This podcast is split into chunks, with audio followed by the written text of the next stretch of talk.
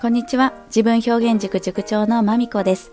このチャンネルは、たった30分で最高のエコ関係にを掲げまして、人と人との架け橋になる株式会社 LMC 様のご提供でお送りします。大木社長、いつも応援ありがとうございます。さあ、アドリブトークをやってまいりました。あの1.2倍速、そして1.5倍速、そのあたりの速さがちょうど良さそうですので、ボタンでね、ぜひ設定してくださいね。で今日私はあのお昼にこれ収録しているんですけれども名古屋はとても晴れています。はい。晴れの週末ですね。あなたはいかがお過ごしでしょうか？あなたの地域も晴れですか？で私はねちなみに、えー、朝ねちょっと5歳の息子がおねしょをかましてくれまして あのめったに最近しなくなったんですけれどもね今日ちょっとやっちゃいましたねということで、えー、お布団をこのいいお天気の中お布団を干して干したり シーツを洗ったり畳を拭いたりとかね。そんなことを午前中やっていました。はい洗濯祭りでしたね要するにね。はいとても気持ちがいいですね。で今日あのやっていきたい話題なんですけれどもあの最近こう自分表現塾ご体験くださったあげずまさんがあのご感想のね配信をくださいましてありがとうございましたあのリンクちょっと概要欄に貼らせていただいてますけれども、まあ、そこでね非常にあの熟成さんの1人1人2人まあとてもね自分の作品の発表がもう秀逸なプレゼンになっていてでそこにすごくね刺激を受けられたようなねそんなお話をされてたんですよ。はい、詳しくはちょっとあげつまさんのね生声をぜひ聞いていただきたいのですけれども、まあ、要するにこうこれはなんか あげつまさんこうおっしゃってましたね。あのとんでもない優秀な営業マンバチバチな営業マンが育つんじゃないかと。あげつまさんの営業部長のお仕事もお昼にねなさってるので そんな目で 見てくださったんかなんだか思うんですけども。なんでかっていうとうん。なんでそんな風にあげつまさんが思ったかというとこう例えばねドーナツがありますと。そのドーナツについて誰かにこれを説明してくださいなんて言うとそれを上手にご説明できる子ってまあまあいると思うんですと。なんですけれども、まあ、この塾での最後の説明のその時間というのは自分があるテーマに対してどのようなイメージを持ってそして自分がゼロから表現したもの。まあ、ゼロからね表現したもの真っ白な紙に好きに書いていいよと言われて表現したものでその自分がゼロから生み出したその表現物に対して自分が自らどうしてこういう表現になったんだとかそれを言語化して人に伝えていくとこれはちょっとなかなか簡単にさっとできる子っていないんじゃないかなんてねおっしゃっていたんですね。えー、あそういう風に見てくださるんだなんて思って嬉しかったんですけれども、うん、で上妻さんがその配信の中ではもしかするともともとお話上手の子が集まっていてとかそういったお話を訓練されているご家庭の子が集まっていてこうなっているのかもしれないということだったんですけどもね。そこに関してちょっとね話題にしたいと思います。でそのもしかしてみんな最初からできる子が集まっているんじゃない？っていうこのご質問に関してはストレートにはノーですね。そういうわけではないということをお伝えしたい。ですと。なんですけどまあもともとこう参加してくださったタイミングでもちろんお話が得意なことそうではない子だとかね。あのもちろんバラバラな状態で来られていますと。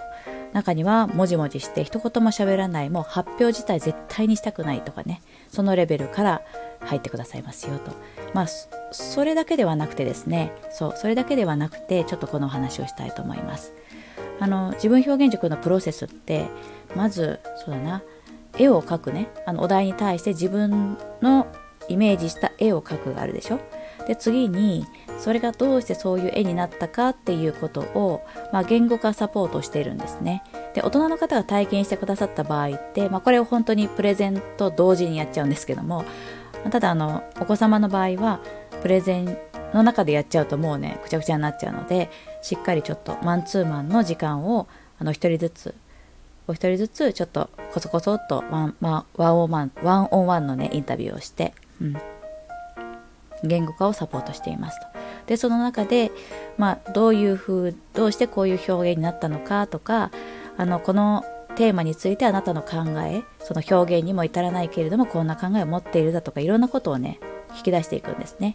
でそれでじゃあ発表どうするってそこの場では相談してあのここら辺まで言おうかだとかここら辺についてこういうふうに喋ろうかだとかねスピーチに関しても、えー、そこまでねやる気があればサポートしていくっていうことででやってるんですでスピーチも、えーと、もう本当にゴリゴリにやりたい子はやってで質問も受けたいだけ受ける。例えばあの出るだけ全部受け付けますよっていう子もいれば質問はあ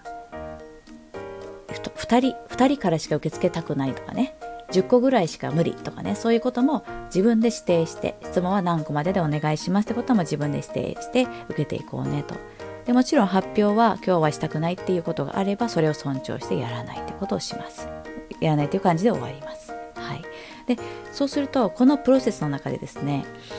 まあ、いろんなお子様の私は覚醒する瞬間を見ていましてどういうことかというと例えば表現するということ自体もあの全然できなかったりするんですね。すできない子もいるんですね。え書いてと言われましてもっていう風になる。あと絵の具で塗ってと塗ってて塗りたいんだけれども上手にできないとかね。まあ、そういう感じで表現すること自体もう本当にちっちゃななんか手のひらサイズのことをちょんちょんちょんってやって終わっちゃうみたいなねそんな状態からスタートしたりですとか。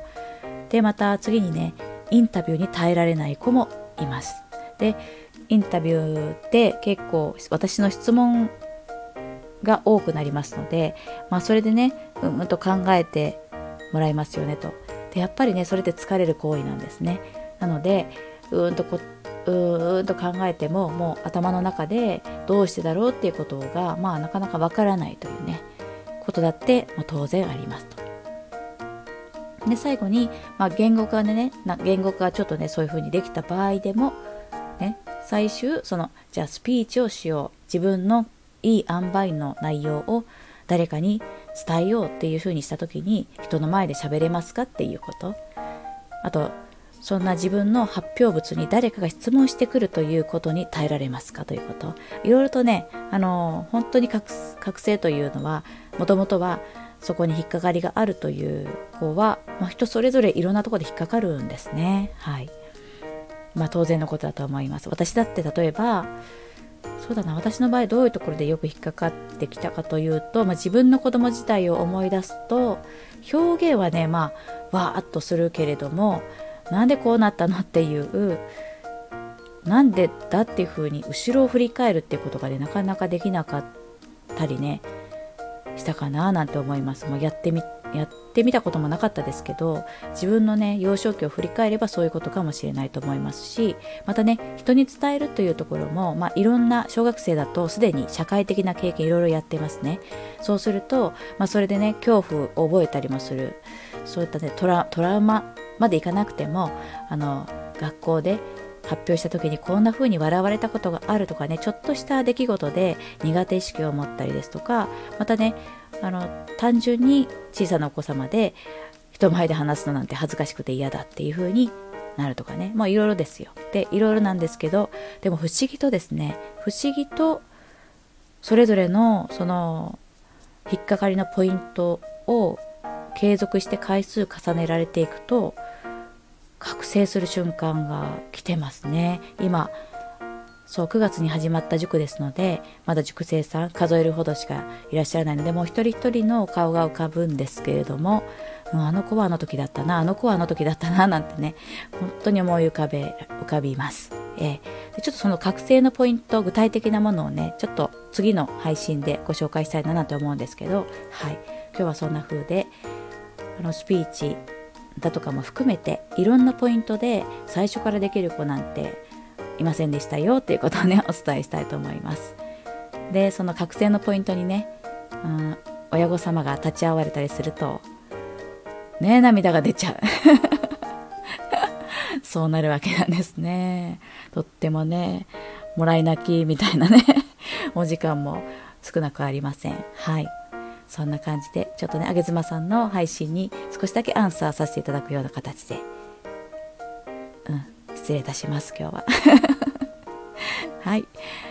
ではまたお耳にかかるまでお元気でお過ごしくださいね。ありがとうございました。